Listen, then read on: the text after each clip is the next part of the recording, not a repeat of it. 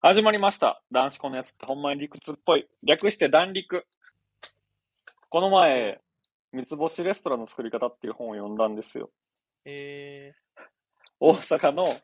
うんまあ、三つ星レストランのはじめっていうね、はじめシェフのプロフェッショナルさんも出てて、まあ、めちゃめちゃストイックで、もともと工学系のエンジニアやった人が、開業して1年半ぐらいで世界最速で三つ星をフレンチ取ったっていうので、結構まあ話題になってんけど、ー、この三つ星レストランの作り方って本めちゃめちゃ面白くて、うん何がいいかっていうと、このはじめシェフは、大学時代には空手、武道にハマってたと。うんうん。で、この頃は、マジでずっと武道をしてて、電車乗るときとかも、移動するときとか、常に周りを見渡せるポジションに座、なんか、入ってたみたいな。うん。電車とかバスとかやったら、一応一番後ろで、で、いつでも目つぶしができるように、武器として爪楊枝を忍ばせてて、街を歩くときは、電柱とかコンクリートの角をすべて把握していて、いつ何が起こっても対応できるようにしていたみたいな。うん。で、やけど、その、大会とか試合にはほとんど出えへんかって、で、なんで出ないんですか出なかったんですかって記者が聞いたら、だって大会には、目つぶし、金的、噛みつきが禁止されてるので意味がないから、みたいな、怖めちゃめちゃ怖い人で、うん。やるん。やったらなん。か全て解禁じゃないと意味がないでしょみたいなことを言ってて、でもエピソードとしては、えけどなん。か、名前出てこないけど、なん。か後々他のその格闘技でプロになるような人が後輩とかにもおったけど、組手とかやったらほとん。ど勝ってたみたいな。なん。か実際、なんか昇級、昇段試験も受けてへんから、黒帯も持ってなくて、なんか青帯かなんかで、なんかまだ9の段階やねんけど、でも黒帯の奴らをバンバン倒しまくってて、で、その通って、初めの3ヶ月間だけみんなと一緒に練習したけど、あとは自分が独自に考え出した戦い方の方法をひたすら自分で実践していくっていうので、ある時は後輩になんか気を削って、なんか担当、ナイフの代わりにさせて、持たせて、訓練をしていたみたいな話があって、いや、この、やっぱ三つ星レストランを作るのは、もうちょっと、やばいなと。いやいやいやいや、何のこ学びがれはあったのちょっと、いやいや、やっぱ三つ星までやろうと思ったら、そこまでやらなあかんな、みたいな。あとはなんか、数、数学にハマった。高校の時は、勉強そんなんだけど、数学がめっちゃ面白くて数学ハマって、うん。兄弟模試で数学は1位取ったんや、みたいな。うんおーやけど他のが全然勉強せへんかったから浪人して、結局近代の工学部かなんか行ったみたいな話で、なんか、異常性を感じるやん。うん。異常。だかなんか性というか、自分の、めちゃめちゃ料理できるけど、自分の店持つまでは、なんか、料理人っていうよりも、料理ができる格闘家やったみたいな。そんな気分やったけど、うんもう最近はさすがに格闘家は格闘もできる料理人かなみたいなことを 言ってて、あれ、なんか聞いたこと。いやいや。なんかフランス行った時も、なんかスラム街歩いとったら、なんか、ちょっとやばそうな奴らに、お前空手できるんやって、とかって言われて、ああ、って言って、本気で地面をゴンって殴って、そしたら、まあ特に何か起きるわけじゃないけど、鈍い音でゴンって響いて、周りが全員ドン引きして、そこから、先生、先生って呼ばれるようになって、覇気やん、覇気。スラムみたいなところでも。すごい敬われるようになったっていう、そういうエピソードだね。これ、もうめっちゃおすすめ。三つ星レストランの作り方。えもこれ軽い気持ちで止まれへんかった。作り方全く分からへんねんけど。いやいやいや。いや、まずは、爪楊枝持って戦うとこからや。なるほど。めちゃめちゃ良かったね。え、これ僕一番おもろいエピソードピックアップしてるからあれやけど、普通になんか下積み時代の話とかあるよ。あの、日本の、うんあの、フレンチのとこ入って、そこもホストとフレンチやったけど、なんか一年半何もできずに、なんかずっと殴られてるだけの日々やってみたいな。殴られてるとかそういう話もするんや。そうやね。でも、どこのレストランにいたか書いてんじえっと、めっちゃひどいところは名前出してん。その次ゃん。の、あすごい良かったところは書いてあるけど、ーうんうん1個目のところは書いてなくて、なんかはじめ、武道家の修正で、さっと受けてしまって、より怒られたから、それ以降は避けなかって、でも、今まで、その、武道の修行でいろんな強い人と戦ってきたから、なんか怖いものないと思ったけど、このシェフは無抵抗の人間をこんなにボコボコにできるんやと思って、初めて恐怖を感じたみたいな。だから一番怖かったのは武道家ではなくシェフだったみたいな話で、そういう熱い本やから、なんかちゃおすすめ。めっちゃ、あ、なんか、三つ星取ったけど、料理をイノベーティブに変更し、二つ星に降格って書いてあるね。あ、でもその後まだ三つ星取ってるから。あ、そうなんや。あ、ほんまや。その辺は。えっと、えっと、その辺は普通にいい話で、三つ星取ったけど、みフレンチで三つ星まで取ったのに、え、これって、俺は三つ星って言っても、フレンチのコピーしてるだけじゃないみたいな。だから結構理論的に考えたら、なんか、今まで勉強してきた三つ星の店やったら、こういう料理やってたよねって。でもこういう料理やったら、例えば、えっと、ちょっといい例出てへん、こうへんけど、魚で、例えば、サワラの、まあ、ポワレみたいな感じうんで、これは美味しかったよねって。でもこれサワラをハモにしたら、さらに上回る美味しさ出せるやん、とか思って作ってたと。うん。だから確かに美味しい料理ができて、他の人から見たら、なんか新しい料理に見えるけど、でもそれってオリジナリティってほんまにあるんかって言われると、結構、だから方程式的に作り出してるから、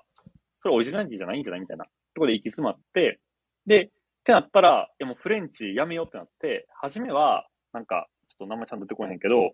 えっと、ガストロノミー始めみたいな、うんうなんかフレンチレストラン始めみたいな感じの名前してたけど、名前変えますって言って、フレンチの要素を外して、始めだけにして、もうそこからフレンチを作るんじゃなくて、自分の料理を作るみたいになって、っていうので、その辺はまあすごい普通にいい話だね。載ってるけど。なるほど。でもおもろいのはそこじゃなくて、いつでも戦えるように爪楊枝を持って、あたりを見合わせるところに、普通に陣取っていたっていう。だから、ちょっとプロフェッショナルも見てて、もうプロフェッショナルこの人のをもう10回ぐらい見てんねんけど、えーめっちゃムキムキやねん。料理にこんな筋肉いるかっていうあー説得力あんの？ムキムキで、いやねんけど、本人が言ってたのは、え料理人ってつ常に機敏に動かなあかんから体力いるんですって言って、スタッフは、ちょっと頭休ませるために昼寝しときって言って、スタッフ昼寝した間に、自分はジムに行って筋トレめっちゃしてて、いやでも、年取っても料理人はやっぱ体力勝負ですからってなってて、あ、すげえなとか思ってたんやけど、この本読んだら違うこいつと思って。こいつ料理のためじゃなくて、戦うために鍛えとるんやっていうのが分かって、いろいろ面白かった。ちょっとインスタ見たらさやばいで、ほんまに。インスタ、バッキバッキやろいや、マジで、もう一般人を優に超えてる。ちょっと鍛えてますとかじゃないもんな。じゃないじゃない。マジで格闘家やから、ほんまにすごいわ。えーえ、その自分のインスタグラムに、その自分の料理じゃなくて自分自身の姿を結構映してる。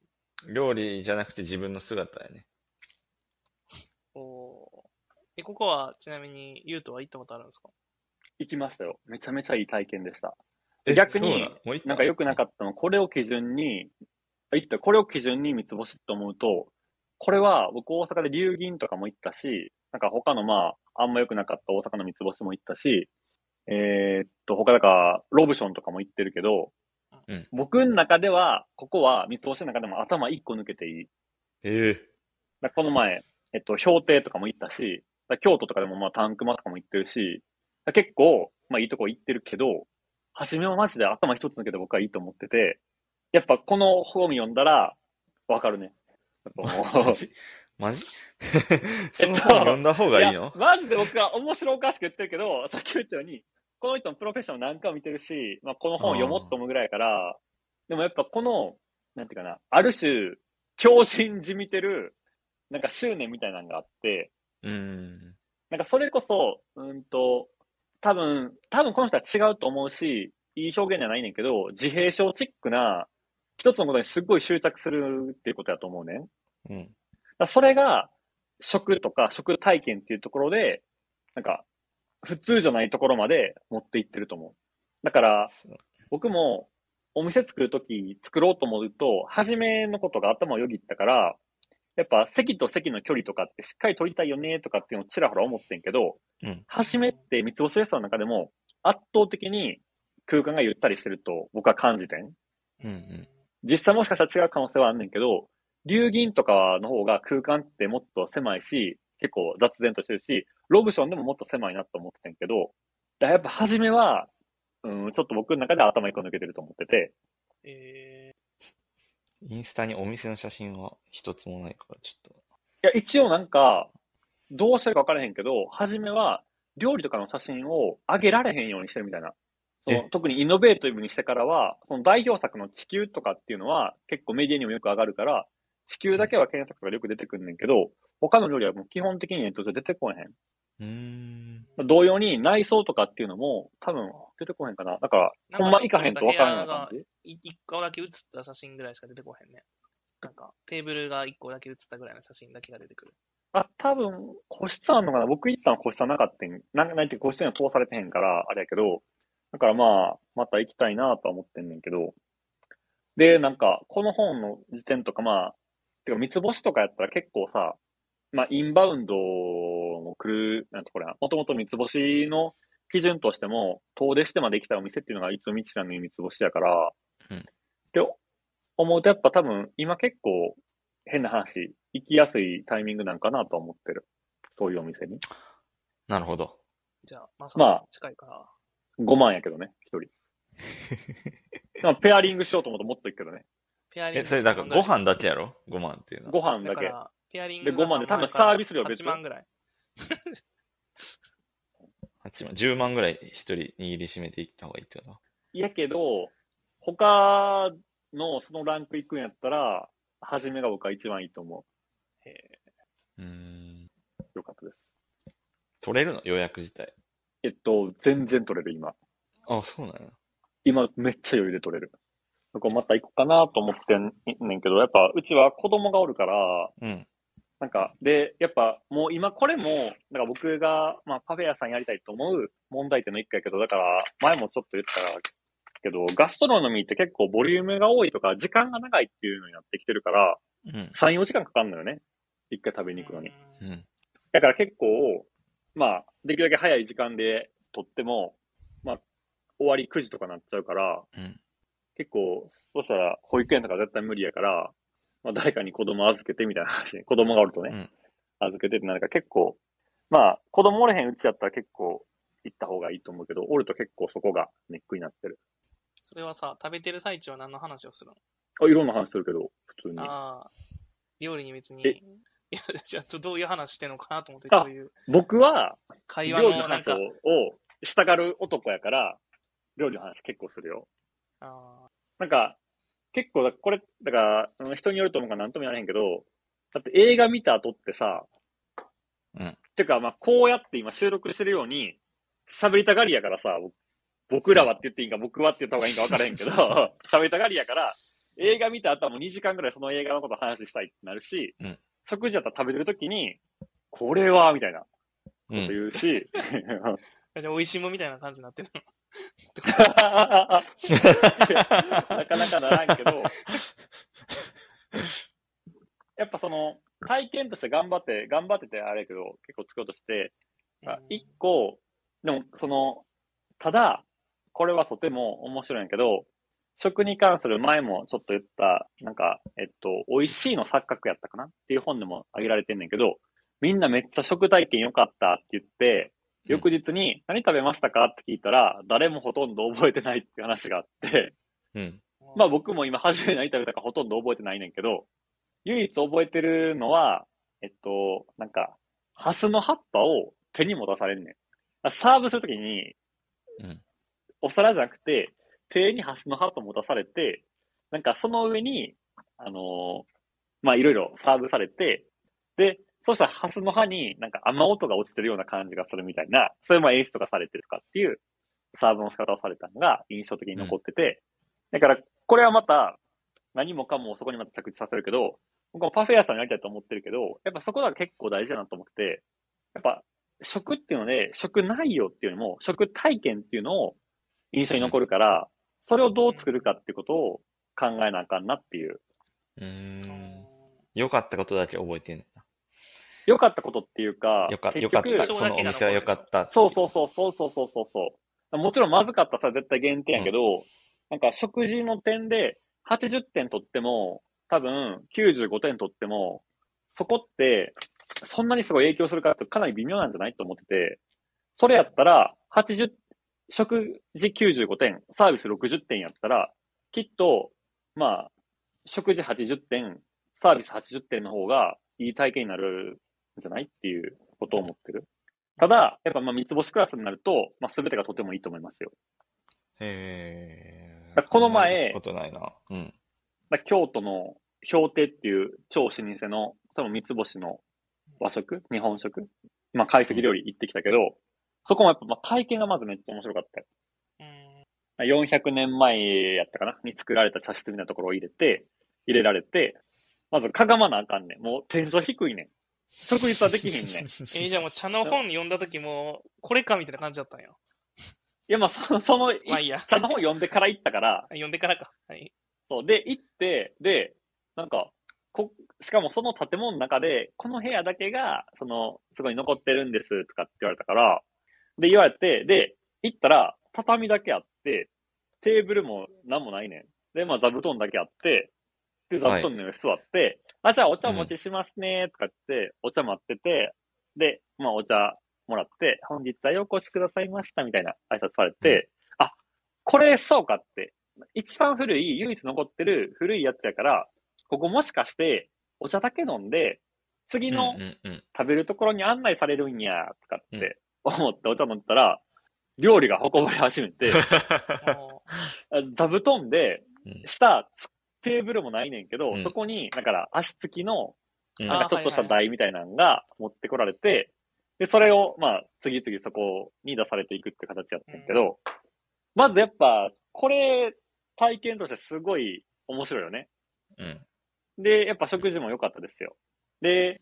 あいついったかな ?8 月の中部ぐらいやけど、まあもう出始めたっていうマスタケも出てきまして、まあ、とてもいい体験でしたよ。体験、やっぱ器とかもこれめっちゃ高そうみたいな。うんうん。器バンバン出てくるし。うん、で、まあ茶室やねんけど、やっぱな何よりいいのはお庭中庭とかがすっごい良くて、結構、まあ、しっかりした川に、まあ鯉がバンバン泳いでるとかもあるあるし、うで、茶室から見える庭がマジでめっちゃ綺麗。まあちょっと雨降っててんけど、まあ雨の感じもめっちゃ良くて、いやそれでも変な話、まあそこもやっぱりね、い一人四五万ぐらいすんねんけど、うん多分、その気になったら、2万ぐらいで、これより美味しい料理って出うるなとは思ってん。うんうんあ、味はね。そう、味は。そうやねん、味はやねん。やけど、この空間、この体験とかっていうので、やっぱ、そんだけのうんまあトータルになるんやなと思って、まあ、確かに味はさそれは多分どうんな。うん。それをどう思うかで、なんか、いや、それやったら2万とかでもっとうまいもん食いに行くわっていう発想も、まあ、あるとは思うねんけど、うんいや、まあ、それは全然否定せんし、そういう場面も僕も思うこと多々あるけど、ここはでも、なんか、この空間とかっていうので、こういうだけの価値、付加価値とかを出してっていうのは、まあ、納得って感じ。え、それは最初のさ、その、次の場所に案内されるからで案内されたらもっと上がってたん？いやー、それは分そかるね。の場やったからこそよかった。その場やったからっていうか、やっぱり、まあ多分昔のまあ解析の流れやとは思うねんけど、まあ、これは、ちょっと、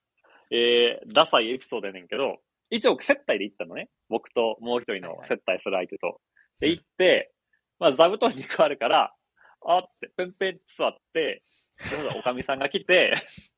今日接待される方、どちらさんですか？って言われて、うん あ、聞かれるんや。座るところ逆ですね、みたいな。すいません、みたいな。いそいそと二人とも席移動するみたいなくだりもあって、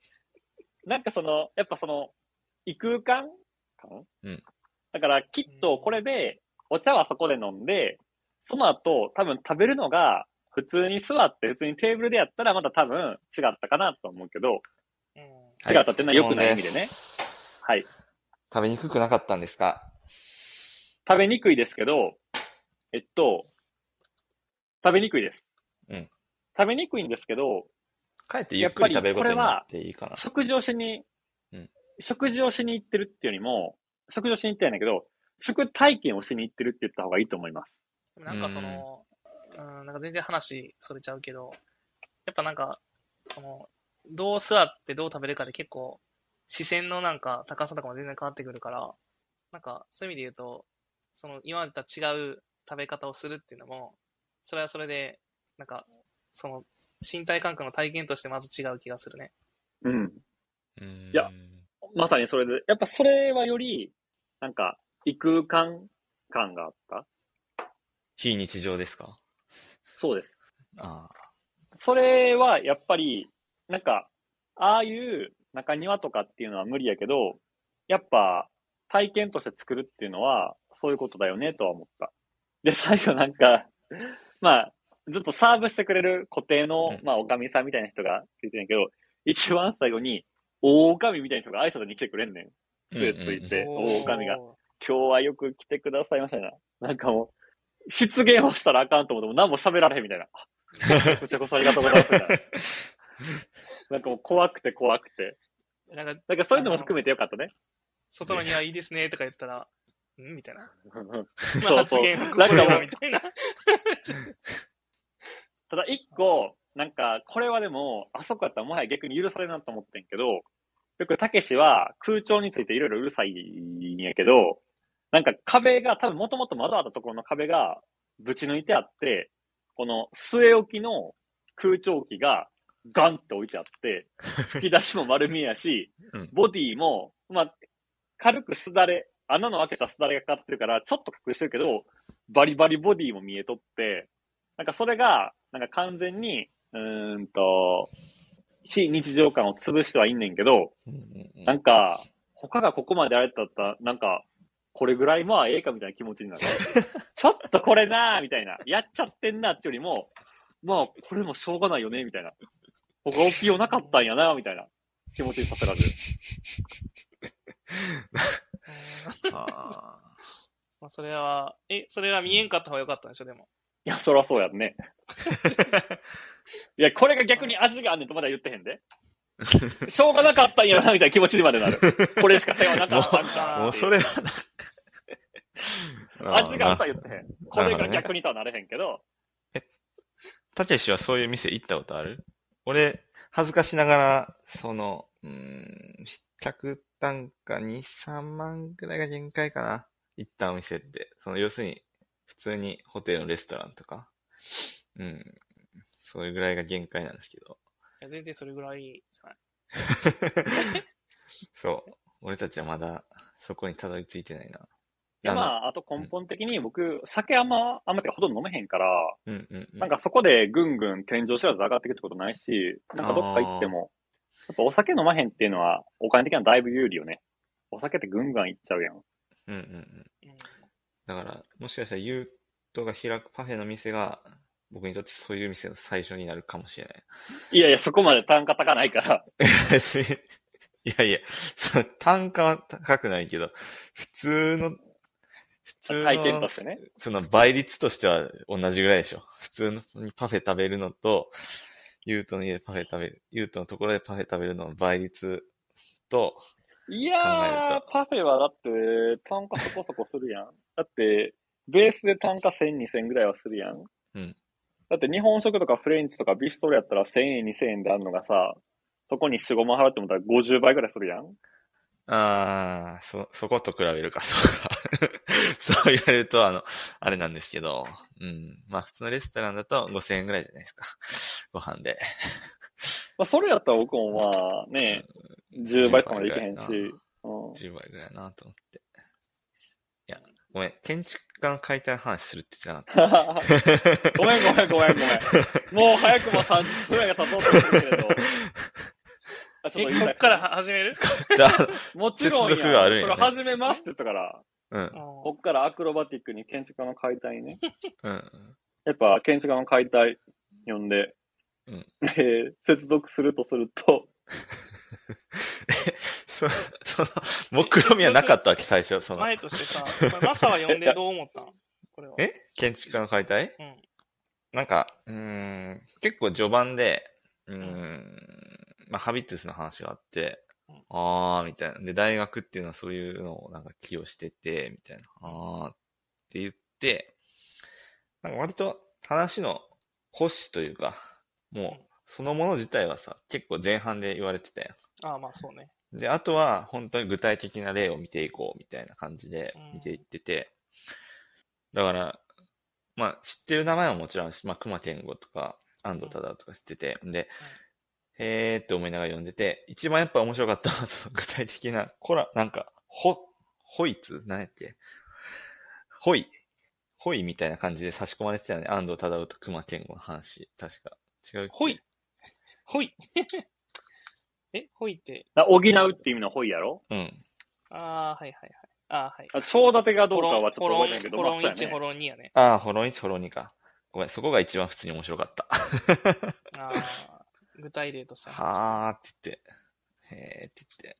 だから、それはなんか、うん、説明してることが、まあ、具体的に説明、なんていうの、出てきてて、うん、や、なんか、腑に落ちるというか、染み込む感じはあったね。だから、ホロンじゃなくて、普通に正立てで作った方が良かったんじゃないかなって俺は思ったけど。ああ、前ちょっとなんか、あれね、構成に対して意見があるみたいな。いや、いや、いや、なんかちょっと、うーん、そうだね。あの、油断すると論文に寄っていく感じはすごい感じたかな。なんか、頑張って優しく書こうとしてるパートと、あ、ここは油断してるな、みたいな。理論的に寄っていくなって思ったところはあったね。まあ、でも、基本的には面白かったなって思ったなその僕たちは僕とたけしは、高校の時からこういう安藤忠雄が、とか、熊健が、みたいな話をずっと聞いてて、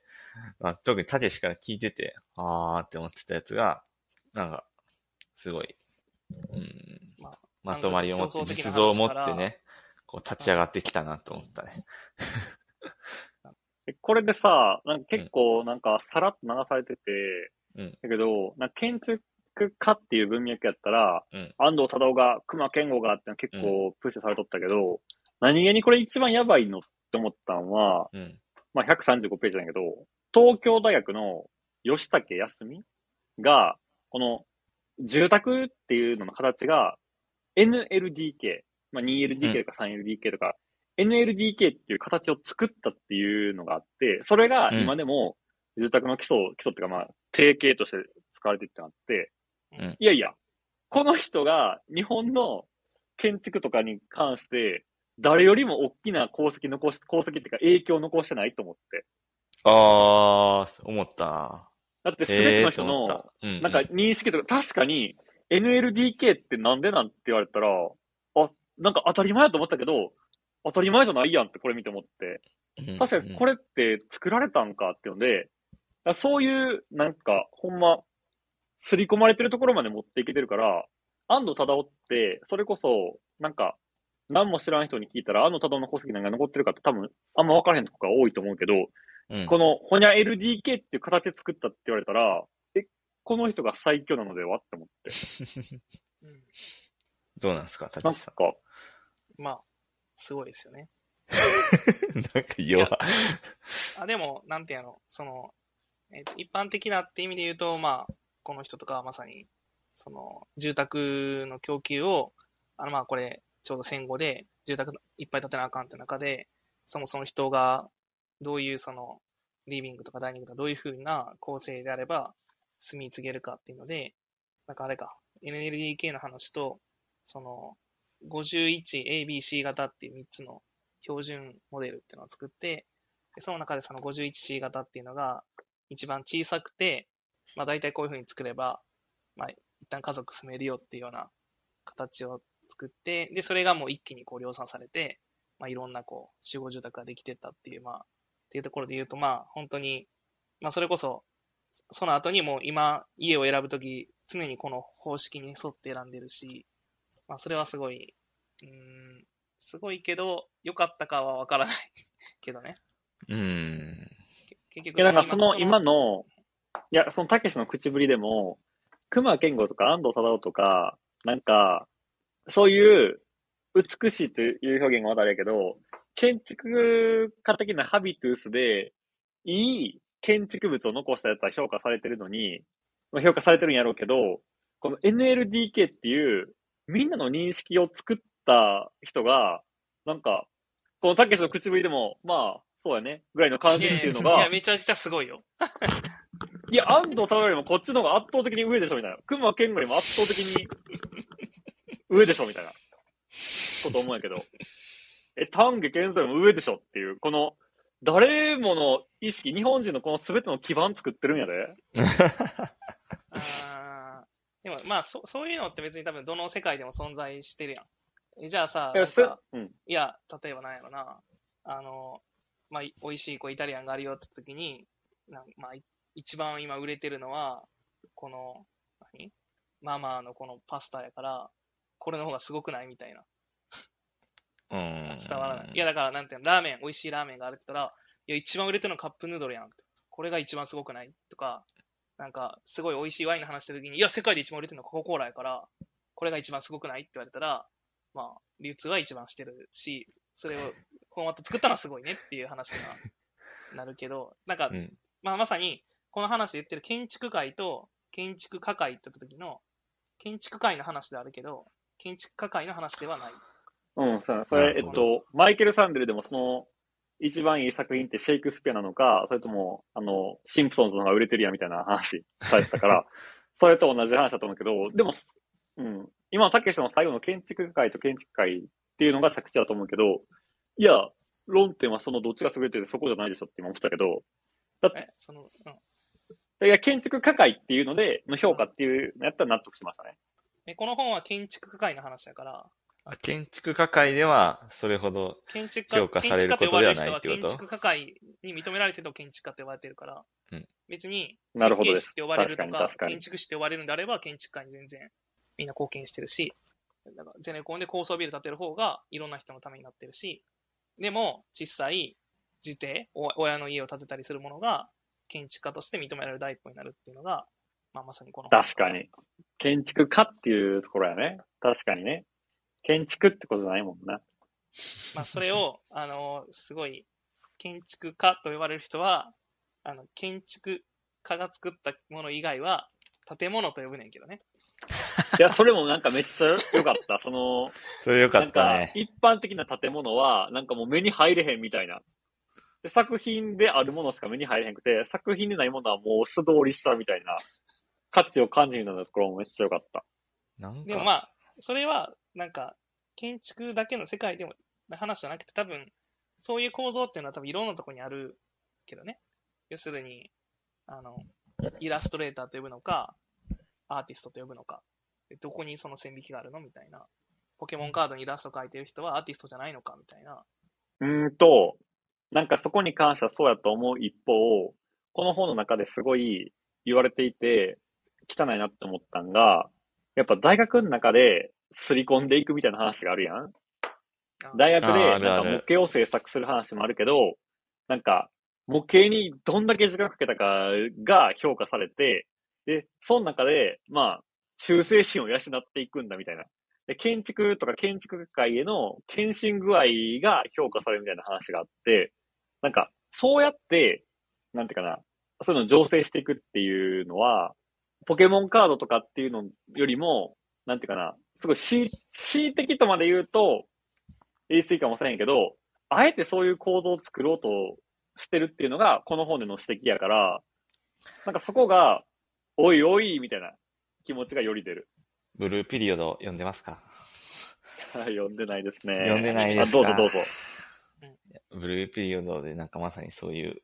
話が展開されてて、まあ高評会、まあこの本でも出てくるけど、高評会で、まあなんか、え、ちょっと待ってください。ブルーピリオドは、えっと、美術学校の話やっけ？あ、えっと、そうね。あそうです主人公が、まあ、えー高校生で、えっと、東京芸大を目指す話。東京経済を目指す話で、で、今まさが言ってる公表会っていうのは、予備校の話？それとも芸大入った後の話？予備校予備校の話？予備校で、あこの話やめようかな。なんでなんで？え、ここまで来て？こう、なんか、まあ主人公は予備校に、予備校から、うーん、まあ最初受験するっていうところから始まるんですけど、あの、まあ合格しまして合格しますんで、まあして、まあ今大学にいるんやけど、まあそこで高評価っていうのがあるんやけど、まあなんか、うーん、まあそこでも叩き込まれる、そのアートっていうものの文脈とか、うん、いわゆるハビス、ハビトゥースっていうのを今、まさに叩き込まれているところで、まあ、主人公は、これがアートなのかっていうのを、まあ、基本的にずっと言ってんねんけど、これがアートなのかっていうのを、また、なんていうか悩み始めて、なんか、うじうじしてるっていうのが今の展開なので、ぜひ読んでみてくださいっていうだけなんです。まあ、そこから広がりはないんやけど。あだから、えっと、もうちょっと話をつなぐと、今、僕はたけしに、この本で言われてるのは、建築学会では結構それが恣意的になされてるんじゃない？ってことを言ったけど、美術系でも、まさかのブルーピリオドで描かれてるのは、美術系でもそういうふうに、かなり恣意的に、そういう、まあ、新たな美術界に入っていく人に対しては、そういう教育がなされてるんじゃない？ってことですかね。されてそう。実態は知らんけど。いや、すごい、ビリピでもまあそれはこの本もそうだね思い出したね。やっぱなんかその、それは難しいよね。結構、それこそ、その、なんていうのかな、大学教育において、そういう、その、立ち位置がこう叩き込まれるっていうふうに考えちゃうと、なんか、そこのその先生やってる人も別に建築の全てを知ってるわけじゃないというか、ある自分の、特にその、えっと、先生やりながら自分自身も建築家であるという人が、あの、大学の先生やってたりするので、そうすると、まあ、かなりこの人の思想に引っ張られちゃうというか、まあ、引っ張られちゃうからこそ逆にその学罰ができるねんけど、あの、てかもう、公表会でもそういう話あったよね。その、先生が好みそうなやつを作ったら、それですごい評価、高い評価もらえるみたいな。たけしもボロカスに言われたことあるんボロカスに言われるまで達してないね。え、それさ、たけし、そういえば、公表会やる側やってなかったっけ？やったことありましたっけ？やる側はやったことあるけど、どっちかというと、それは、えー、こう、シミュレーションとかも含めた公表会なんで、まあ、なんていうの、だ難しいよね、その、その人の思想性自体を自分は公表するわけじゃなくて、普通にこういうことやりたいってなった時に、そのやり方で合ってるのかっていう、どっちかというとエンジニアリング的な観点からうん。評価をできるような高評価やから、まあそ、そこまでこう苦しまないというか、どっちも、まあ、要するに正しさをお互いにこう、という、まあその、何かその、は割と計算可能な領域なんよね。うーん、まあ計算可能、まあでももう一つ難しいのは、だから、やっぱその時の最初の出発点がどこかっていうところをちゃんと話したりはするけど、何、まず何を目指そうとしてて、それが、これが始まったのかみたいなところは話すけど、やっぱり、うん、あ建築の一側面の公表ではあるよね。まあ、っていうと全部一側面やねんけどね。うんじゃあ建築がやってるのが全全体かっていうと、それはやっぱりもう建築の一側面ではあるねんけどね。だからそ、まあ逆に言うと自分はやっぱそその、まあそれこそあの前の話の、えっ、と、負い目を感じるかみたいな話とかを含めて言うと、だから自分は建築のやっぱその不透明性がかなり自分は扱いづらいなと思ったっていうのは、何が評価されるかみたいなところの、うんうん。もっと読む、読まないといけなくなるというか、何が評価されるかって結構その、この本でも、安藤忠が、あの、住所長屋を、掛け金っていうふうに評価、あの、されてる、書かれてるように、まあ、書けるってことよね。なんか、うん安藤忠は住所長屋を発表して、多分、まあ、変な言い方すると、成功しなかった世界線があり得るっていう感じやん。あれがうん評価されたから良かったけどみたいな。なんか、あれやったら、絶対評価されるよねって感じじゃないやん。いや、ちょっとなんか言い方が、ちょっとあれやけど。まあ、うん、そうね。まあ、逆に言うと、その、まあ、逆にちょっとイメージを聞きたいんだけど、まあ、仮にその、1学年200人いて、建築家になる人って何人ぐらいっていうイメージですかね？建築家の定義っていうのは、この本で言われているように、いわゆる、まあ、設計で自分が描いてるような建築物を作る人を建築家ってことですよね。はい、はい。まあ、今ちょっと、たけしのご紹介で一人やりとりさせてもらってるのもあるし、10人ああ、これってだいぶ狭きもんでしょ。二人えそれは？それは、大体の人は？ゼネコンとかに就職するんじゃないの？違うのうん。か。え、そ、その、例えば、例えばやけど、いずれ独立したいと思ってる安藤忠雄とかのところで下積みをしてる人はそこに入りますか？うーん、まあ、建築家の卵みたいな。まあ、それは建築家卵やね。卵は入れへんの？今自分がメインでできてるってこと？だって言うて僕ら30代前半やからさ、あ、まあまあ、だ結から、構、ま結構そうなると、あ、が、いや、その、いや、いや、自分の年でっていうよりは、それが40代ああ、ああ、ぐらいになってじゃあ、じゃあ卵も含めていいってことやろ？だって卵もいずれはうんうん。そうなるはずやから、いや、いやいや卵も、卵もそうならへんって話やん、これでも。うーん、建築家にはならない。いやでも現状、あまあ、卵で孵化せずに終わる分は、さっぴいて。ええー、じゃあ、大きくないかな。いやでも、言うて、ちょっと言ったけど、たけしはまあまあいい大学やし、ああ、まあ、あそうね。あ、でも、あまあ、自分の大学で言っても多分、そんなさ、本気で当てに行くような問題じゃないよ。その、いや ざっくいや、りなん結構、えとなくってこといや。言ったけど、これ大学のすっごい関係あるね。いや、大学はめちゃくちゃ関係ある。関係あるけど、たけしの行った大学で考えてってことやんかなそうね。100人に1人くらいかな。あ、だから、おーえ、たけしの大学で？え、ちゃんとわからないけど、たけしにご紹介いただいた人って多分同期で、しかもあれ二人でやってはるんじゃない？ん事務所。うん。あ、だから、えっとね、自分の代はね、特別多い。そういう世界なんですか？いやー、だから首を突っ込むかどうかっていうのはすごい選択を迫られるよねっていう。いや、だからと多分その芸大とかでも、やっぱり、まあ、片やその広告業界とかっていう世界は、まあ、いろいろ、あの、まあ、給料もそれなりにもらえるし、あの、っていう中で、自分がどっちに、やっぱ、あの、身を置くかっていう。まあ、その中で、まあ、その、はい、どうぞ。いや、たけしが下の世代をどこまで分かったか分からへんけど、この建築の解体を読んでうん、この建築家っていうポジションが、ただただ設計をするだけじゃなくて、他の周辺領域もとかっていう話になってきてて、うんってなると、結構活躍する場が、もうちょっと今までも広がるっていうのがいいって思ったのと、たけしのの代が多いっていうか、これやったら結構建築家として活躍できる人って増えていくんじゃないと思ってて、あ、だから、それはだから、うん。えっと、その言葉のもう範囲が広がるっていうことやと思うけど、あ、建築の定義がってことね。い今まさにだからそこのバトルがずっと起きて、バトルというかまあ、えっと、町場の設計をする人を建築家と呼ぶのか、それを建築界に入れるのかとか、もしくは、インスタグラムで流行ってめっちゃ仕事を取ってる人は、建築家に入れるのかみたいな。だそういうその、えっと、境界領域を今どこに定めるかっていうのがめちゃくちゃ揺らいでるし、逆に、えっと、もうそれを開け放っちゃった瞬間に、えっと、インスタグラムのフォロワー数が一番多い人が一番上で、今のね。で、だからまさにこの、この本でも、えっと、M1 があることによって、あの、うん。その、お笑い芸人重鎮の権力がちゃん。とできてるっていうけど、まさに建築家っていうものの領域を広げることによって、今その建築家界の中で、こうトップに君臨する人にとっては、価値を失うことになりかねないから、まあ、だからどこまでを 建築家界にこう、入れるのかみたいなところは多分、まあ、それこそハビトスとして、みんなの中でどこがそのラインかっていうのを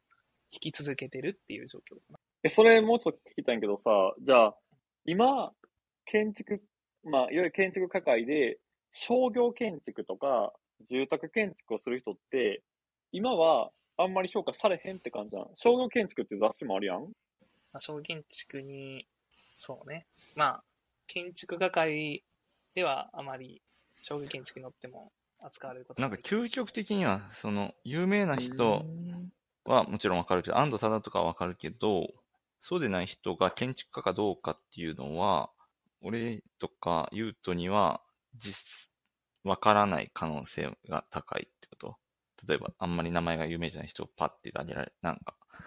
いて、業績も見たとしても、その人が建築家かは、俺たちにはわからない。だそれは、そうね。建築家会がそうどう判断するかみたいなところにいや、だからそれはたけしはどうやって見極めてるの？例えば、この雑誌に載ってたら、あ、これ建築家やなって思ったりとか、まあもちろん公共建築に変わったらそうかもしれへんけど、でも公共建築でも、なんか、衣装設計じゃなくて、構造やったら、いや、それは建築家じゃないよとか、なんか、何をもってたけしは判断するんそれがハビトゥス。それが見てすかしてるから、なんとも言われへんけどさ、っていう。いや結構、いや、結構これ、僕、医者の中でも、僕は逆にちょっとメインストリートから少し離れたから、結構体感してんねんけど、医者の中でいわゆる自由診療、自費診療やってるっていうと、まあ、後ろ指さされるというか、なんか、ああ、そっち行っちゃったのね、みたいな空気感があるのよ。ん。ああ、なんかもう、あんままともにやる気ないのね、みたいな空気感があって、ほんまにそうかどうかは置いといてね。うんっていうのを、だから僕は自費診療、自由診療ってそういうふうに思われるものだと思ったけど、結構僕が接してきた中でやったら、一般の人はあんまそういうことを思ってなくて、うん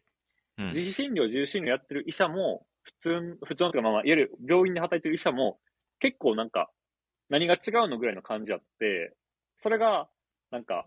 僕は結構、あ、これは自分が医者の中の、まあ、いわゆるハビトゥースで、そう囚われとったけど、あ、一般の人全然そんなことないんやっていうのは結構僕の中で面白い学びで、でも、それで、まあ、戻すと、建築、だから僕らやったら、自費診療、自由診療っていうので、かなりパッキリわかんねん。ああ、うんそういう感じね、みたいな。でも、建築家の方、もっと複雑なんよね。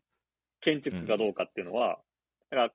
例えば逆に言うと商業建築に乗ってたら、あ、あいつ商業建築に乗るようなやことやってるんや。ああ、減点減点、みたいな感じではない。